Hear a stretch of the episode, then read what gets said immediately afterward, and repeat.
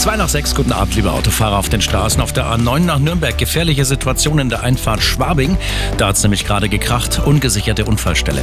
Und die Ostumfahrung nach Nürnberg, wie gehört in den Nachrichten beim Sebastian zwischen Kreuz Süd und H. Hier gibt es immer noch Stau nach dem Unfall.